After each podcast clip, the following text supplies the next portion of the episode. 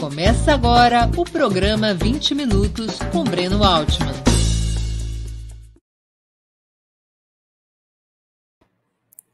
Bom dia! Hoje é 8 de março de 2021, Dia Internacional da Mulher. Está começando mais uma edição do programa 20 Minutos. Essa data, o Dia Internacional da Mulher, foi estabelecida pela primeira vez pelo Partido Socialista dos Estados Unidos, no dia 20 de fevereiro de 1909, em memória de uma greve do setor têxtil ocorrida no ano anterior. Manifestações unificaram o movimento socialista com as sufragistas, lutando por direitos sociais e de voto.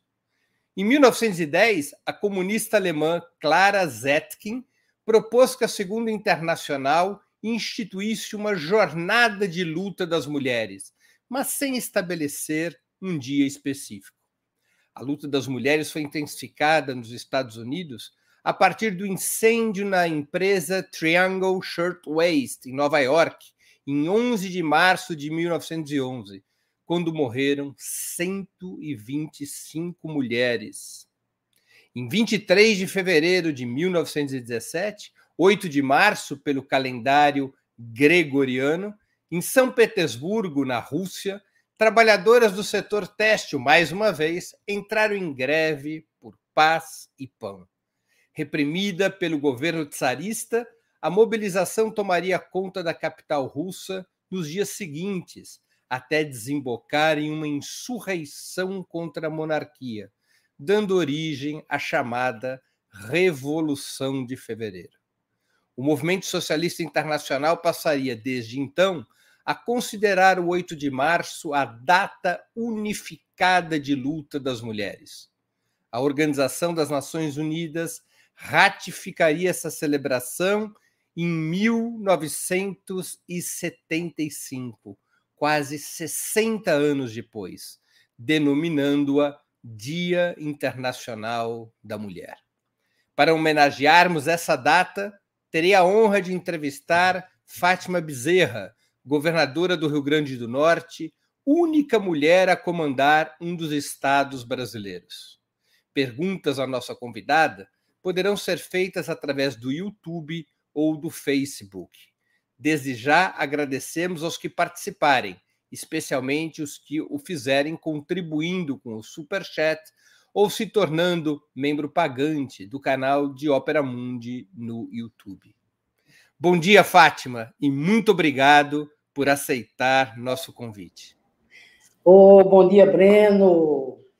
É, pedi já as desculpas, Breno, pelo atraso, é que eu estava exatamente numa reunião aqui que foi marcada de, de, urgência, literalmente emergência, com o ministro da Saúde, Pazuello, e, e o Fórum dos Governadores do Brasil, para tratar exatamente do assunto vacina. Essa foi a razão pela qual é, a gente é, atrasou aqui. Mas, Breno, meu bom dia aqui para todas as mulheres do mundo, as mulheres do Brasil, as mulheres do Rio Grande do Norte, e em especial para aquelas mulheres que vivem hoje a dor, o luto né, de ter perdido é, seus entes queridos. Eu estava agora há pouco nessa reunião com o ministro, com a presença do ministro Pazuello, que está acontecendo ainda, viu, Breno? Exatamente aqui na sede da Fiocruz. E eu dizia exatamente para ele agora que, na condição da única mulher governadora do Brasil. É, a minha voz né, é, se soma às vozes das mulheres do meu país, nesse momento, cobrando, reivindicando por mais vacina, mais vacina, mais vacinas. Certamente esse 8 de março de 2021 não é um 8 de março qualquer. Né. É um 8 de março mais difícil das nossas vidas. Pelo luto, pela dor, quantos filhos já se foram, quantas avós né, já se foram, quantas mães já se foram. Essa semana mesmo, Breno, é, eu perdi, por exemplo, três professoras. mais ou menos né, da, da, minha, da minha geração. É, sem contar que o contexto da pandemia, os, os impactos que trouxe é, para a vida em geral e, em particular, né, da vida exatamente é, das mulheres. Inclusive, num aspecto importante que eu quero já colocar em reflexão aqui, que é a questão da violência, né, Breno? Uhum. Porque isso já é uma chaga, né? A violência é cotidiana, né? É diária contra as mulheres. Não é à toa que nós tivemos que, é, que criar uma lei chamada feminicídio, e nesse contexto da pandemia, onde o isolamento social se faz é, necessário, a mulher ficou cada vez exatamente mais refém, né? Ali com agressor dentro da sua própria casa. Levemos em consideração também né, o quanto aumentou a, a tarefa das mulheres, que infelizmente né, já é imposto a ela essa dupla, tripla jornada de trabalho, esse papel de cuidador que de repente foi imposto né, à mulher. É, então, num contexto, repito, de pandemia como esse, a situação dela se agravou mais ainda. E falemos, inclusive, é, das mulheres que não têm carteira assinada. Nós estamos falando de um país de 14 milhões de desempregados. E o desemprego atinge mais fortemente ainda nós, mulheres, as mulheres, inclusive negras. Então, eu quero concluir, portanto, dizendo para você que eu colocava para o ministro agora. A minha voz é a voz de todas as mulheres do Brasil, que pede respeito, que nesse momento, para nós, é mais vacinas. O Ministério da Saúde do governo federal tem o dever, tem a obrigação de acelerar a escala de vacinação em todo o país. É também proteção social, é auxílio emergencial urgente, urgente. Como é que nós vamos querer que as mulheres em vulnerabilidade social, as famílias em vulnerabilidade social, façam isolamento sem ter exatamente o direito é, delas é, se alimentarem. Então, é isso que eu quero inicialmente colocar. Nesse 8 de março, mais do que nunca, né, mais vacina, proteção social do Estado brasileiro, é, para que as mulheres é, possam sobreviver, Breno. Inclusive, ter direito a uma vida é, com dignidade, e sem violência. Fátima, você tem uma longa trajetória na política regional e nacional. As mulheres chegam ao poder hoje mais facilmente que no passado? Olha, Breno, ainda é muito difícil. É muito difícil. Né? Na verdade, é, as, as relações sociais elas são marcadas ainda né, pelo, pelo viés do machismo muito forte. Afinal de contas, né, toda a inspiração cultural que tem isso, né? Felizmente, é, isso são os resquícios né, da chamada sociedade patriarcal, é, e não foi fácil, e, e ainda não é fácil a mulher ousar a mulher adentrar nos espaços de decisão política, de decisão de poder. Infelizmente, Breno, ainda, ainda perdura né, a, aquela fotografia é, horrorosa, ou aquela narrativa horrorosa, né, extremamente reacionária, que por trás de cada grande homem tem uma grande mulher, infelizmente. E esse tipo de narrativa, nesses tempos que nós estamos vivendo, com uma ministra à frente do Ministério das Mulheres e dos Direitos Humanos, como a senhora Damares, né, agrava mais ainda essa situação. Eu sei né, o que eu penei para chegar até aqui. Sabe aquela música de Luiz Gonzaga? Né? É, pois é, penei, penei, e aqui cheguei. Ah, meu querido, imagine, nordestino. E o Rio Grande do Norte até tem das tradições mais, digamos assim, menos rudes com as mulheres, né? Com certeza, com certeza. Tem uma história de mulheres governando é, Natal. Com certeza. Mas, com certeza. E eu vi, e eu vi uma migrante ali da Paraíba, da terra de Luiz Erundina, de Elizabeth Teixeira, né? de Margarida Maria Alves. Mas, enfim, vim parar aqui no Rio Grande do Norte, ainda adolescente, para poder dar continuidade aos meus estudos, né?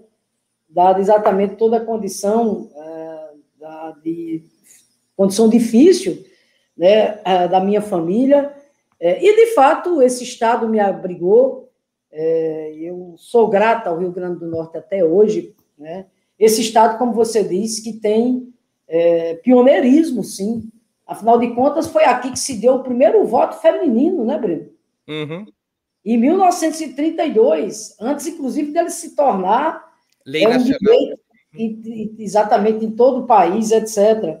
Aqui também é a terra de, de Nízia Floresta, uma estudiosa que contribuiu e muito né, para a luta do ponto de vista da emancipação política das mulheres.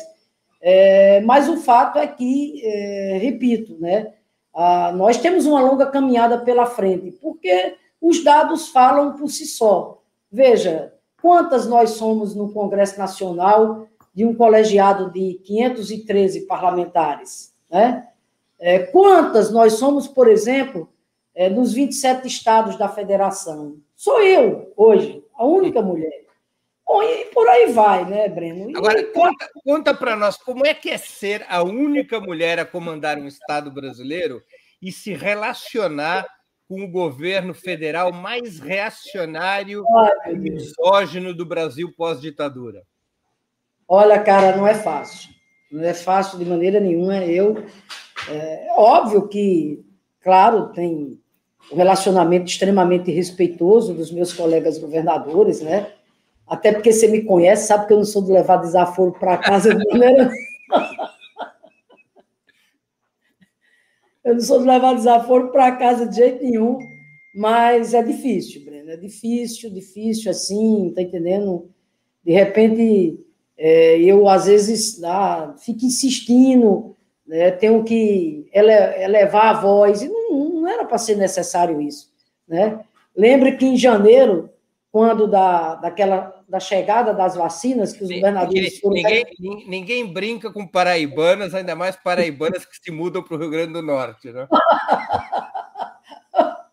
pois é, mas naquele episódio de janeiro, no início de janeiro, aquela esperança que foi a gente lá, no, lá em São Paulo, né, para simbolicamente o Fórum dos Governadores receber as primeiras vacinas, e aquilo foi um momento muito marcante, né? Eu me emocionei muito, eu sou muito emotiva. Quando eu me abracei com a bandeira do Rio Grande do Norte, ali com as doses de vacina que estava ali naquela caixa de isopor, aquilo era o um abraço literalmente da vida, né? Da esperança que se renovava, dado que o que é que significa a vacina, que é o remédio é, eficaz e necessário né, para o enfrentamento a esse vírus maligno. Né? E naquele dia vocês viram, eu, quando usei da palavra, de repente né, a palavra foi cortada, e eu estava ali dizendo duas coisas fundamentais. Primeiro, que era cobrando a inclusão dos profissionais da educação nas fases iniciais do processo de vacinação. Essa luta eu abracei, era meu dever, até como professora que sou, e considerando o caráter estratégico que tem a agenda da educação para o país. Né? E também, naquele momento, dizia uma coisa que depois vieram, vieram retomar, que era o seguinte, Breno, por que não aplicar todas as doses de uma vez? Né? Eu falo da Coronavac, porque você tem que tomar duas doses. Uhum. Mas como a gente precisa ampliar né, o, o o grau de imunização, eu perguntava exatamente isso. Por que, que essas, por exemplo, as 80 doses que vai chegar para o Rio Grande do Norte, por que, que eu não aplico todas elas? Não era só para o Rio Grande do Norte, era para todo o país. E depois, inclusive, voltar a fazer essa discussão, repito, com o intuito exatamente de ampliar o processo de imunização. Mas você viu, de repente me corta a, a voz, aquela coisa uhum. é, é, constrangedora. Mas, enfim, amigo, não, não, não, é fácil, não é fácil. Claro que eu não quero aqui desconhecer que nós avançamos bastante. Eu sou uma prova viva disso. Repito, menina nascida lá na Paraíba, sobrevivente da seca, assim como o presidente Lula, passei por tanta privação, por tanta dificuldade na minha vida, de repente professora, é, dirigente sindical, deputada estadual, dois mandatos, deputada federal, três mandatos, duas vezes a mais votada do Rio Grande do Norte, senadora e hoje governadora. O exemplo de que é, a gente pode sim, que as mulheres podem. Agora, para a gente chegar aonde a gente tem, tem chegado, para fazer valer né, a voz é, é, é, das mulheres, não foi fácil e não tem sido fácil ainda não. É preciso muita luta. Nós somos um país, Fátima, de tradição muito conservadora. Muitas vezes, certas reivindicações clássicas dos movimentos feministas, como a descriminalização, a legalização do aborto, são deixadas de lado porque, segundo alguns, fazem perder votos. Como você lida com essa situação?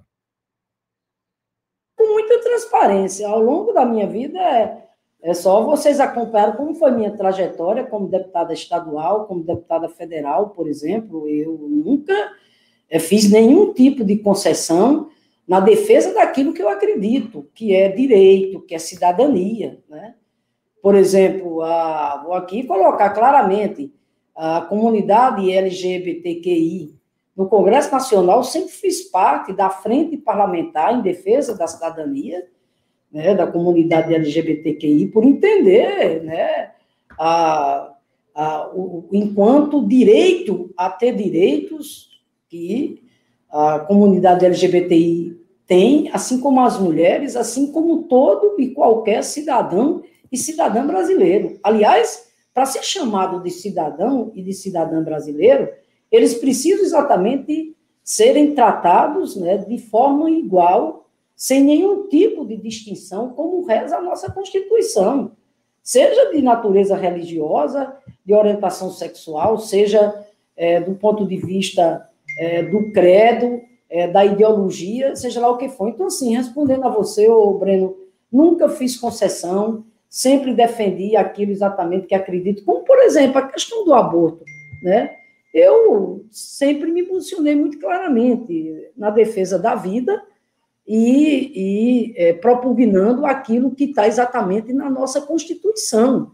Ou seja, os casos em que o aborto é permitido, é, levando em consideração exatamente a, o direito é, à sobrevivência exatamente das mulheres. Omiti de maneira nenhuma. Os governos estaduais, eles podem alterar significativamente a condição feminina? O que, que pode ser feito? E o que faz o seu governo nesse setor?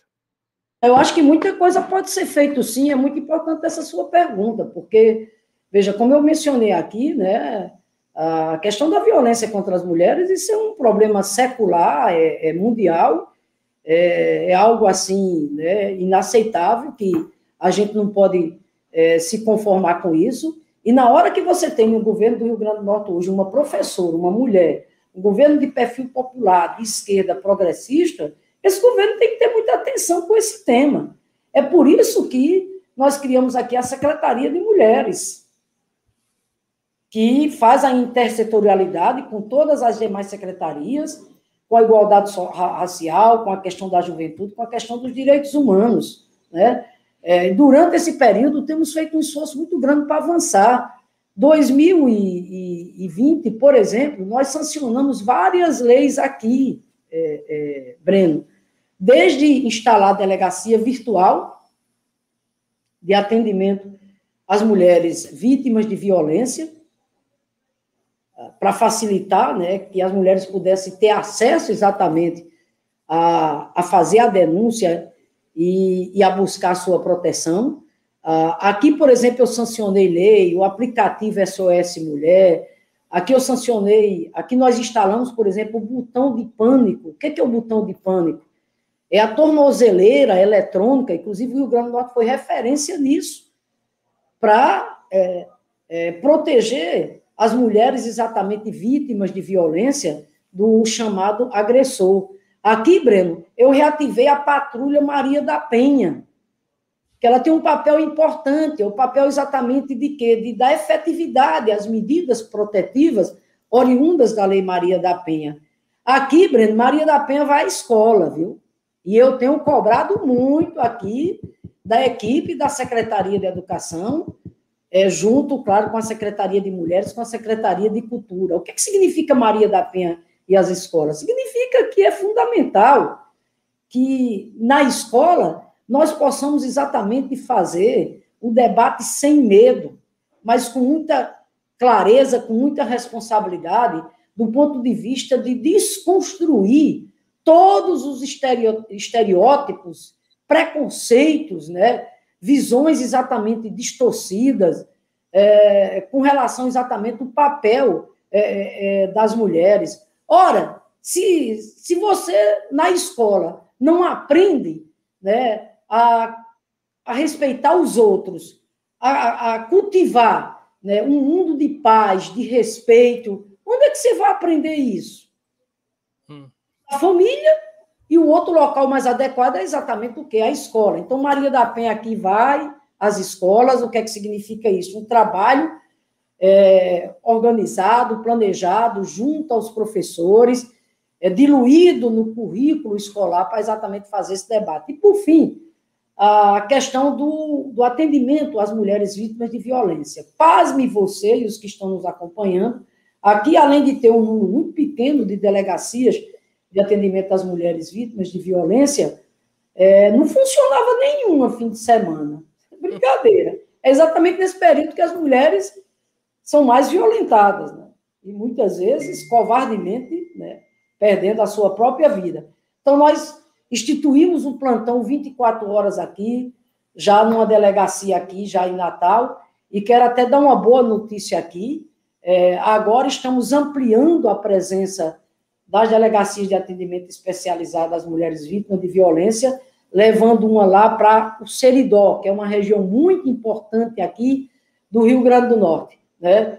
Nós vamos implantar. E a outra, Breno, foi que o seguinte, é que nós conseguimos instalar a Casa Abrigo. A Casa Abrigo, lá na cidade de Mossoró, a terra da nossa querida deputada Isolda, que tem sido muito combativa, tem contribuído muito no, na Assembleia Legislativa para todo esse debate.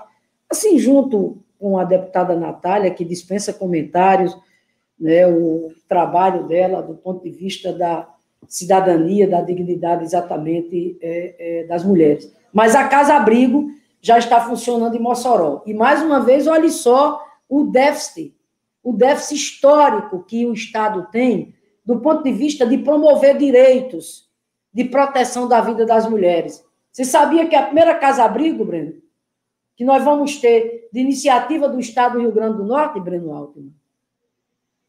É brincadeira, né? Hum. É a primeira casa-abrigo. Né? É, tem uma aqui por parte de Natal, da prefeitura, mas o Estado não tinha nenhuma. Então, assim, me desculpem, sabe, Breno? Eu ando cada vez mais é, muito focada numa coisa que é o seguinte: eu não aguento mais político ficar abrindo a boca, fazendo discurso, mais discurso, mais discurso, dizendo que por cuidar das mulheres é prioridade, que segurança é prioridade, que educação é prioridade. Aí, quando, tá entendendo, passa a eleição, essas prioridades simplesmente são esquecidas. Você vê, por exemplo, a questão da violência, meu querido. A violência é um mal terrível. Até 2018, esse Estado aparecia como o Estado mais violento do Brasil. Sabe por quê, Breno? Porque, entre outras coisas, claro que tem as causas da violência, que é a desigualdade social, é a falta da presença do Estado, etc. Inclusive a falta da presença do Estado, Breno, do ponto de vista de ter um efetivo de agentes de segurança é, necessário. Aqui passaram 15 anos, Breno, sem, sem nomear um policial militar. 10 anos, Breno, sem fazer concurso para a Polícia Civil. 16 anos sem fazer concurso para oficial. E mesmo pegando o Estado destroçado, né, mergulhado no maior, no caos do ponto de vista fiscal, financeiro, orçamentário da sua história. Essa foi a herança que eu recebi. Mas temos arrumado a casa com equipe muito competente. E só para lhe dizer, nós já nomeamos mais de mil é, novos policiais. Inclusive, tem uma turma agora de mais 300. E sabe qual a minha alegria? Desse novo curso de formação que está sendo feito agora. Eles estão fazendo estão fazendo curso de formação e no final do ano eu vou nomear mais 300. 84% são mulheres, Breno. Olha só. É, e sabe por que, que isso está sendo possível? Porque na condição do governador, aí dialogando com o que você perguntou, o que é que o Estado pode fazer, mais uma reflexão, só está sendo possível, por exemplo, é, essa quantidade de mulheres que vai entrar agora, 84%, né, são, são, são mulheres, portanto, que entrarão para os quadros da Polícia Militar, e só está sendo possível porque eu simplesmente é, é, revoguei um entulho autoritário, tá entendendo? Anticivilizatório, que era uma legislação que tinha aqui, Breno, e estabelecia cota para a participação das mulheres na polícia. Ó, oh, que coisa mais reacionária. Eu revoguei, enfim, modifiquei essa legislação e as mulheres têm direito de ser o que elas quiserem. Se as mulheres têm vocação, Breno, para atuar na segurança pública, que coisa boa, né? Então, assim, é mais ou menos um pouco, Breno, do que a gente vem fazendo aqui, do ponto de vista do governo do Estado, inclusive nesse contexto de pandemia, com o programa RN Chega Junto, as ações que a gente, é, é, que a gente é, implementou, olhando inclusive para as mulheres em situação de vulnerabilidade social. Mas o que eu quero dizer para você é que, digo todo dia aqui a equipe, todo dia, todo dia. Ei, é, preste atenção, né? Nós estamos num governo aqui coordenado por, por uma mulher professora e nós temos o dever, o dever, a obrigação de fazer um combate sem trégua, diuturno, no que diz respeito à questão do feminicídio, no que diz respeito à, à violência é, contra as mulheres. E aí, olhando todas as mulheres, as mulheres do campo, da cidade, todas elas, é nosso dever. Fátima, as forças conservadoras do Estado resistem muito a essas medidas de ampliação dos direitos das mulheres? É, sim. Apesar de que aqui, veja bem, nós temos um. Porque eu tenho, perdão te interromper, eu tenho assistido e acompanhado um pouco a guerra de fake news permanente contra você, né? Ah, sim, terrível, terrível, terrível. É uma coisa assim indecorosa, né? indecorosa. Como se não bastasse fake news ontem, né, em função dessa, das medidas mais restritivas que nós tivemos que adotar desde a última sexta-feira, depois a gente pode falar sobre isso. Aí, né, lá vem a ira dos negacionistas. Ontem, inclusive, fizeram um buzinaço aqui na minha casa. Né?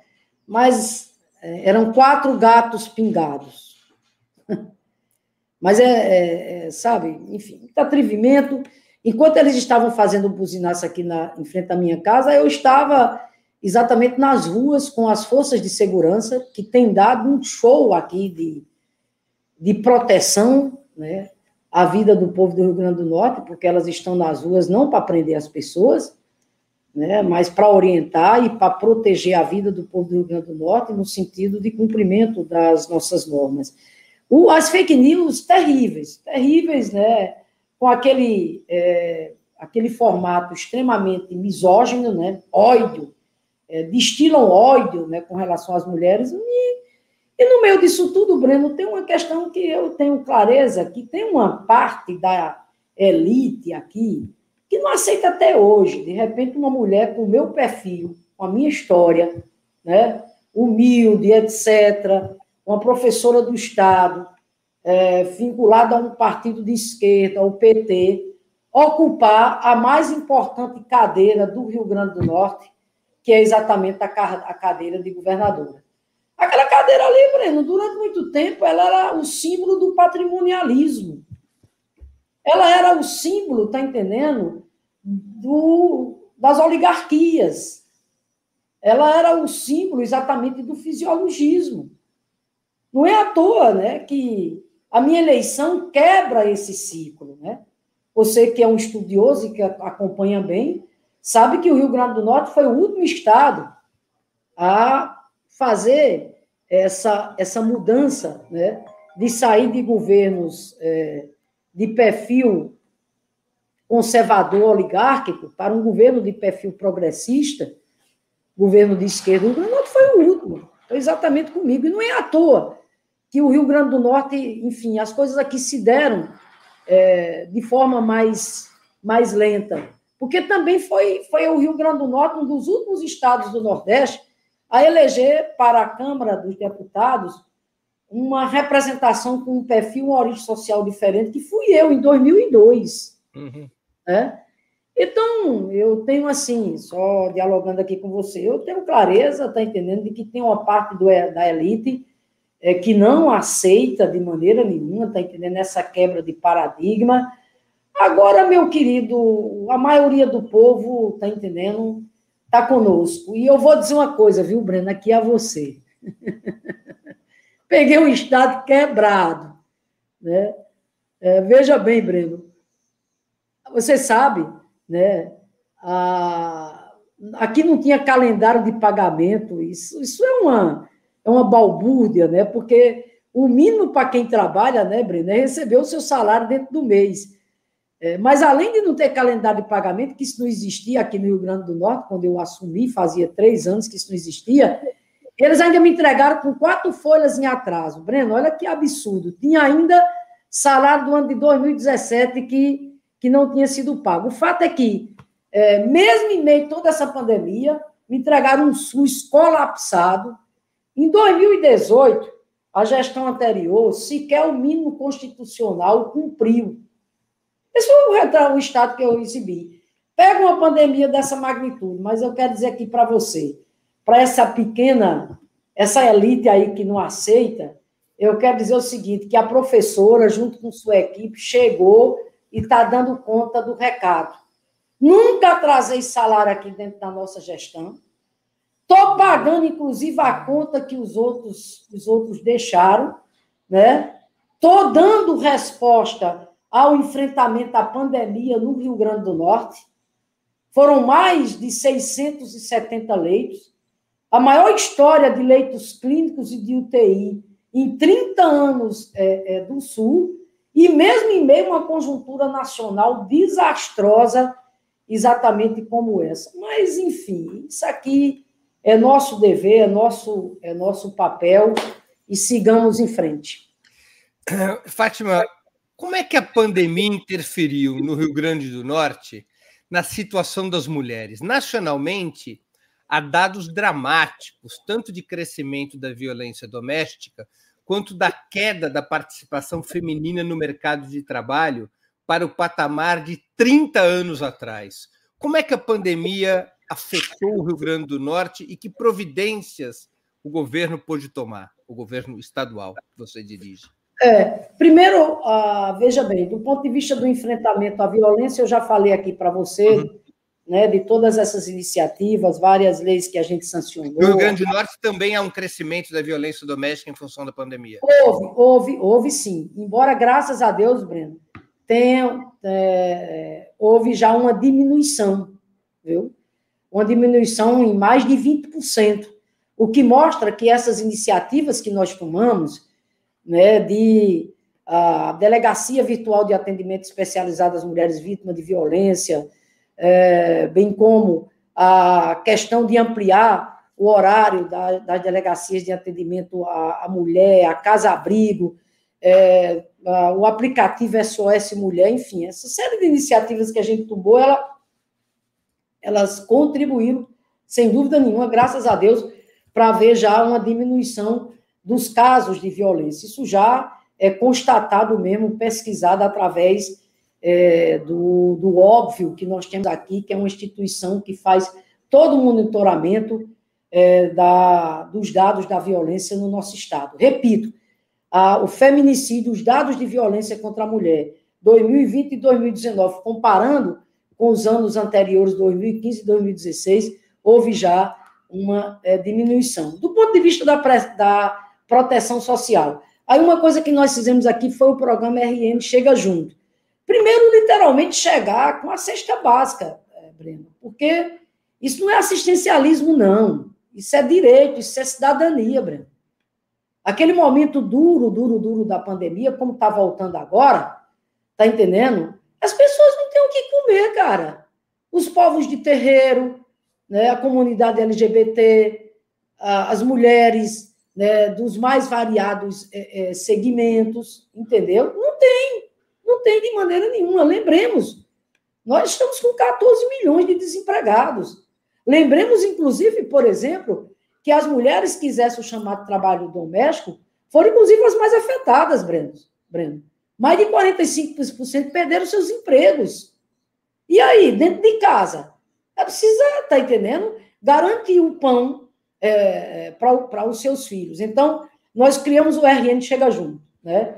E aí foram muita doação de cesta básica que fizemos como um, um dever do Estado, um ato de cidadania. E aí, nesse aspecto, nós linkamos com a agricultura familiar, que é um setor aqui que nós fomentamos muito. Eu sancionei uma lei aqui, inclusive de autoria da deputada Isolda, que é o Programa Estadual de Compras Governamentais, que se inspira naquelas políticas virtuosas dos governos do presidente Lula, da presidenta Dilma, onde, no mínimo, falo no mínimo, 30% de toda a produção da agricultura familiar ou da economia solidária é, tem que ser adquirida pela, pelas compras governamentais. E aí, o que foi que nós fizemos nesse contexto é, de pandemia? Né? Nós fomos além. A gente adquiriu muito mais de 30% da agricultura familiar, alimentação saudável, e ao mesmo tempo você estava ajudando os agricultores e as agricultoras, percebe?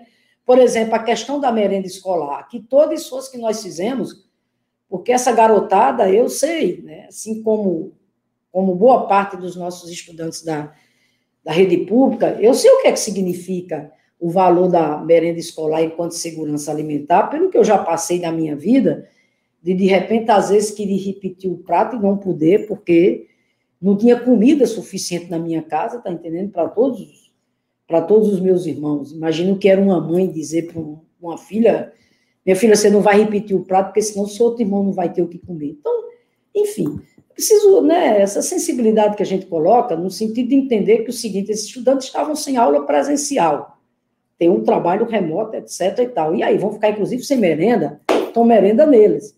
E aí, mais uma vez, a gente aciona a questão da agricultura familiar. Depois, as ações para as mulheres idosas, Breno. Aquelas, inclusive, que vivem nas instituições de longa permanência. E aqui é preciso a gente ter um olhar sensível para essas instituições, inclusive, que cuidam dessas pessoas idosas. Às vezes, se tem um, um viés preconceituoso, pelo contrário, a gente tem mais é que agradecer o papel que essas instituições desempenham do ponto de vista de acolhimento é, das pessoas idosas. Então, foram ações também que a gente desempenhou para chegar com apoio é, é, financeiro, é, bem como também as mulheres, né, é, por exemplo, o setor do turismo, que é um setor muito afetado aqui, através da agência de fomento, que é a nossa agência de crédito estadual, o turismo é uma atividade econômica importante no Rio Grande do Norte. Muito. Graças a Deus, através da nossa agência de fomento, diante da lentidão das ações do governo federal, que o que saiu, saiu por pressão do Congresso Nacional, você acompanhou, mas demorou muito.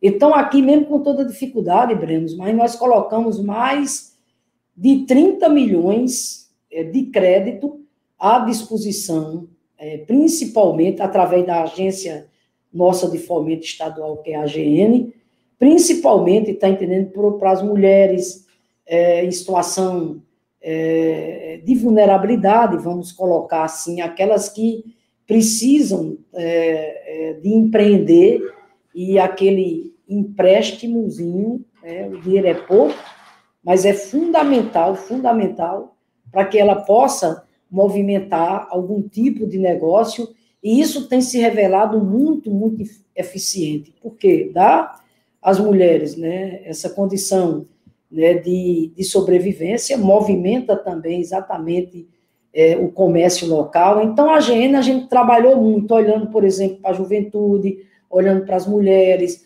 olhando para as agriculturas familiares, ou seja, olhando exatamente para esse contexto, como você coloca, é, do, dos impactos que trouxe a pandemia né, para esses segmentos e, em especial, as mulheres.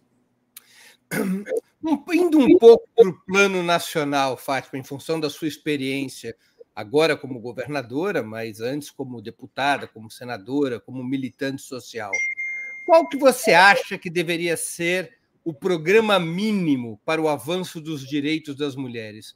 O que deveria fazer o teu partido, o PT, se voltasse a comandar a República, se e quando voltar a comandar a República, no que diz respeito aos direitos das mulheres? Olha, eu acho que desigualdade, o enfrentamento às desigualdades sociais com as políticas de inclusão social. Essa é, essa é a chave do caminho. É a chave do caminho, porque, infelizmente, né, é, o grau é, de, é, de negação de direitos no nosso país é imenso, né, Breno? É imenso. Durante os 13 anos que nós tivemos é, no, no exercício né, do governo federal, através dos governos do PT, seguramente avançamos e muito. Né? É, por exemplo, na área é, do apoio ao homem do campo, agricultura familiar, e na área da educação nem se fala. E eu tiro de letra porque eu acompanhei todos os bastidores né, é, dos grandes avanços e conquistas que os nossos governos promoveram ah, na expansão e fortalecimento é, da educação brasileira. É, mas é claro que né, é, era preciso fazer ainda muito mais, mas nós fizemos muito também. E diante de todos esses retrocessos que a gente vem vivendo, desde o do advento né, é, do golpe é, em 2016, a, aquela fraude jurídica, aquela farsa política que foi é, a cassação do, do, mandato da presidenta Dilma, que as coisas se aprofundaram no país e, evidentemente, que hoje vivemos esses tempos de governo de perfil é, é, autoritário e um governo que é, professa aí toda uma, uma religião de é, Estado mínimo, Estado mínimo e, portanto, é, menos cidadania e menos direito para o povo brasileiro. Então, ao meu ver, a grande agenda que nós tínhamos que pactuar nesse país é o combate à desigualdade social versus a inclusão, as políticas de inclusão social. Em relação especificamente às mulheres, você vê medidas concretas que esse programa deveria ter? Como, como é? Oi, Breno, responda aqui, por favor. Em relação especialmente às mulheres, quando você fala em políticas de inclusão social, você imagina alguma medida específica? Eu tenho acompanhado, por exemplo, uma discussão que começa a surgir em alguns círculos sobre a renda mínima das mulheres, exatamente para as mulheres que trabalham em casa. É, Sim. o Estado remunere o trabalho doméstico, por exemplo. É, estaria essa seria uma das medidas que você imagina que poderia ser adotada como inclusão social? Sim, sim, isso é um debate que, que já vem em curso, entendeu? e acho um debate extremamente pertinente, porque, afinal de contas, né, é, a mulher exerce um papel muito estratégico, é, e esse papel que ela exerce, é bom que se diga, é, muita coisa, inclusive, né, que, que é imposto, né, diante exatamente da realidade que a gente vive, quer dizer, aquela coisa da mulher cuidadora, né, na hora H, por exemplo, hoje, que as professoras, né, estão no trabalho remoto e aí se soma o trabalho remoto dentro de casa, cuidando dos filhos, cuidando disso, cuidando daquilo. É evidente que. Há uma é, sobrecarga. Ah, uma sobrecarga imensa. do trabalho doméstico. É, imensa. Eu acho, sim, que o debate da renda mínima é um debate que deve ser retomado com, com, com todo vigor e, e é, é, sim, uma, uma proposta muito, muito pertinente. Agora sim, sabe, Breno, é, quando a gente coloca a questão da inclusão social, porque veja bem, por exemplo, educação. Já pensou, Breno, que é ter creche de boa qualidade para essa criançada pelo país afora? Meu Deus. Olha que política pública mais bela, é, que expressa é, cidadania, né?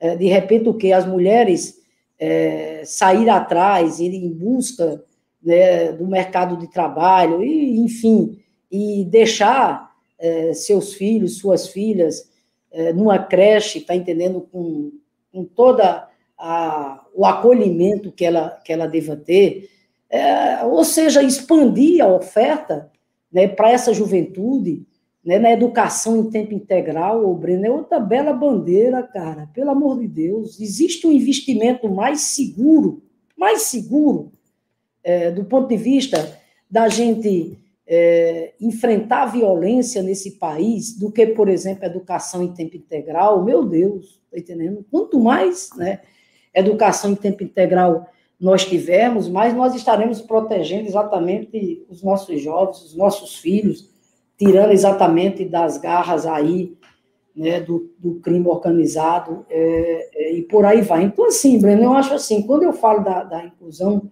é, social, é pensando exatamente aquelas funções sociais básicas que o Estado deveria exatamente exercer e o quanto isso é, é, dialoga diretamente exatamente com a vida das mulheres. O SUS, é, o SUS que é esse gigante, né? É, veja, a pandemia mostrou a grandeza exatamente do SUS, né?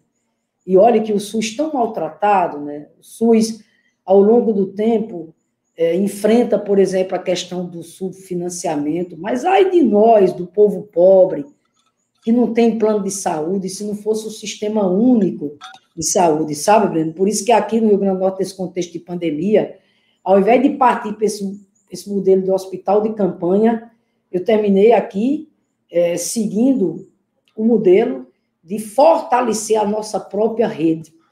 Uhum. E, portanto, né, é, melhorar qualificar a, a rede de assistência à saúde do povo do Rio Grande do Norte, e isso ficando como um legado, exatamente o quê? Para a nossa. Um caminho oposto nossa... dos governos neoliberais de São Paulo. Exatamente. Rio, por exemplo. É.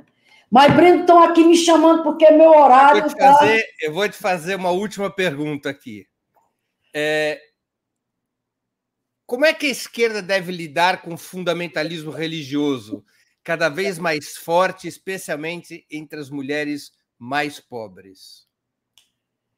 Pois é, Breno. Eis aí, tá entendendo, um, um grande debate, um espinhoso debate. Mas eu acho que, é, veja, acho que o caminho para isso é, é exatamente é, é o diálogo, cada vez mais.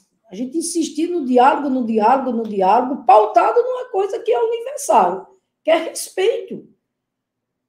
Respeito ao ponto de vista exatamente dos outros. Eu, veja, agora nesse contexto de pandemia, a gente tem que tomar essas medidas mais duras, como nós tivemos que tomar, e ninguém faz isso por gosto. Imagine, qual é o prefeito, governador que se sente bem em, em ter que é, fazer toque de recolher, fazer isso, fazer aquilo, mas a realidade se impõe, se impõe, né? Porque nós temos coração, né? nós temos sentimento, nós, nós somos civilizados, nós temos compromisso com a vida. Temos compromisso com a vida. Então, nós não podemos, de maneira nenhuma, tá entendendo? É, é, negar a ciência, como infelizmente a maior, a maior autoridade do país faz. Nós não. Então, nesse contexto, eu fiz isso só para dizer o seguinte: Olha, uma coisa que me dói muito é a suspensão das atividades presenciais na educação, por todas aquelas razões que a gente já sabe. Porque esses estudantes estão pagando um preço altíssimo. Né? Mas a vida deles em, em primeiro lugar, e dos professores também. As atividades é, religiosas, nós tivemos que suspender. E não é fácil esse debate. Eu, com o estilo que eu tenho, que você sabe, tudo é dialogado com os poderes, com os diversos segmentos, quando eu vou conversar com as lideranças religiosas, até da, da Igreja Católica, também, tem toda uma dificuldade, por exemplo, de entender a necessidade dessa suspensão dessas atividades.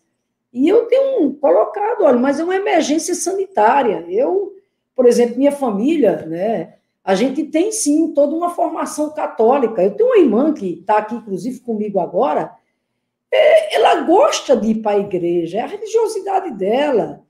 É, ela gosta, então a gente precisa. Eu estou falando isso, para dialogar um pouco com você. Como a gente da esquerda precisa entender essas coisas. Sabe? De repente, aquela coisa, como se alguém fosse para a igreja todo dia, aquela coisa que, ah, fulano é carola, não sei o quê. Não, gente, isso é, é a coisa do sentimento. É a coisa do sentimento, é, é, o, é o alimento, entendeu? Então, o debate, que nós, nós temos que fazer esse debate agora, sabe, a gente ter cuidado também para não reproduzir o preconceito e a violência que nós somos vítimas, que nós somos vítimas.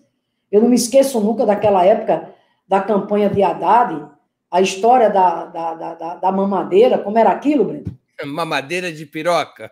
Pois é, pelo amor de Deus, está entendendo? O debate que houve naquela época, que o Ministério da Educação fez, era um debate é, civilizado, era um debate né, para promover o respeito, né, para promover é, os direitos humanos, os direitos sociais, que era o Brasil sem homofobia, né, Breno? Que era o Brasil exatamente sem violência. E o que eles fizeram? Então, assim, eu vou dizer a você só rapidamente que é bem difícil isso, bem desafiador, mas o caminho é debate, é muita transparência, é franqueza e a gente ter cuidado para a gente, às vezes, não reproduzir o preconceito, tá entendendo?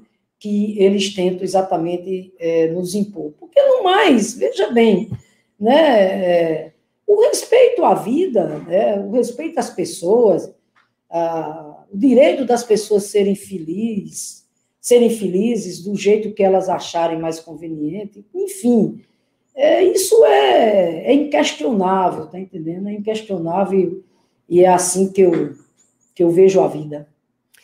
Fátima, para a gente se despedir, um livro e uma série que você indicaria para quem está de quarentena? Olha, é, eu vi é, recentemente a Todas as Mulheres do Mundo. Ah, uma série brasileira que está passando é, série brasileira. Eu também assisti, muito boa. É, série brasileira. Muito, muito e o um livro? É, o livro aqui, é, eu confesso a você que, é, vez por outra, eu dou uma olhada nos livros de Hannah Arendt. Tá bem, é uma boa autora é, para ser lida. É, vez, vez por outra eu gosto, eu gosto de, de ver as reflexões, as reflexões dela. Tá entendendo? Fátima, eu queria te agradecer muitíssimo pelo seu tempo e por essa formidável entrevista que permite, permitiu e permite aos nossos espectadores e espectadoras terem uma visão mais ampla sobre o que é o governo do Rio Grande do Norte, especialmente o papel, o teu papel na luta pelos direitos das mulheres numa data tão especial como 8 de março. Muito obrigado por ter aceito o nosso convite e por uma entrevista tão valiosa. Ah, obrigada, Breno. Saudade quando essa a pandemia arrefecer, apareça de novo por aqui. Né? Você aqui tem muita gente que, é, que lhe quer muito bem, lhe admira, é, incluindo também exatamente a minha pessoa. Por fim, Breno, fica aqui, repito, eu acho que nesse 8 de março, é, fica aqui mais uma vez a nossa mensagem renovada de que nós possamos ah, avançar num pacto nacional em defesa da vida nesse exato momento é, tão grave né, da pandemia no Brasil. Eu tenho insistido muito nisso. Por isso que quando você me perguntou lá atrás, como é que é essa questão do Fórum dos Governadores? Eu tenho insistido muito, mas infelizmente, de repente, a voz né, às, vezes, às vezes não é ouvida, mas finalmente está começando a ser ouvida. Porque desde a semana passada que eu venho colocando isso.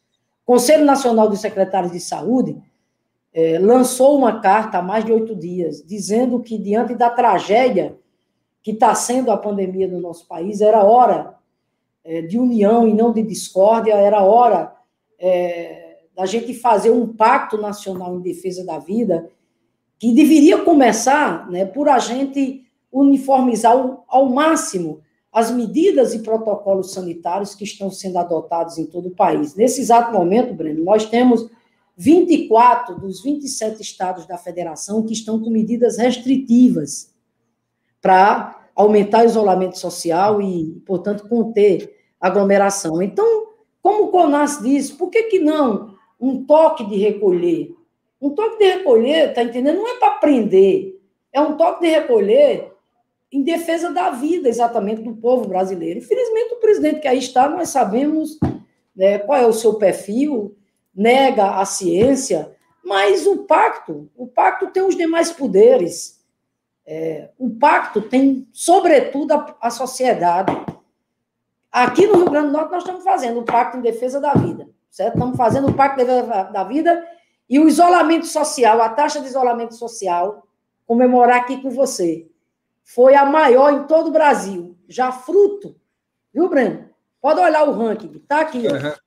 Ó, índice de isolamento social por o Estado, dados do, de, de domingo.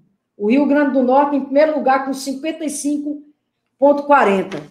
Isso aqui é o povo do Rio Grande do Norte dando lição de solidariedade, de respeito ao próximo e, portanto, apesar da postura negacionista de alguns, inclusive do prefeito de Natal, que fez um decreto flexibilizando as regras do decreto que eu publiquei nessa sexta-feira, mas olha, olha que bonito.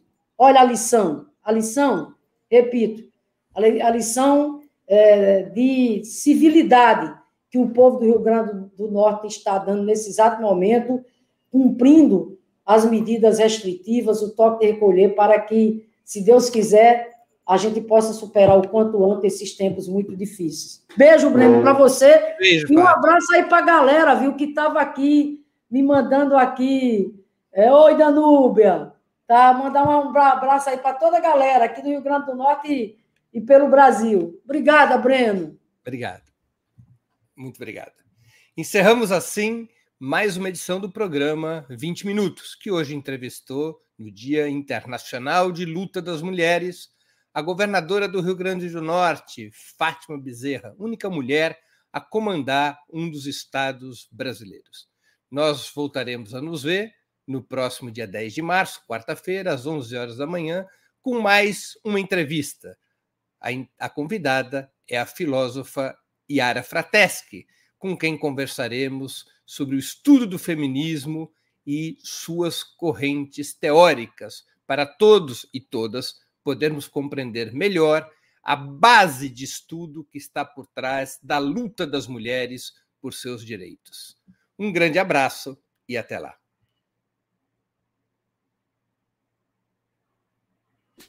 Para assistir novamente esse programa e a outras edições dos programas 20 Minutos, se inscreva no canal do Opera Mundi no YouTube. Curta e compartilhe nossos vídeos. Deixe seus comentários. O jornalismo de Ópera Mundi é mantido com o seu apoio. Faça uma assinatura solidária em www.operamundi.com.br. Com um pequeno valor mensal, você nos ajuda no desenvolvimento de um jornalismo independente e de qualidade. Obrigado pela audiência e até a próxima.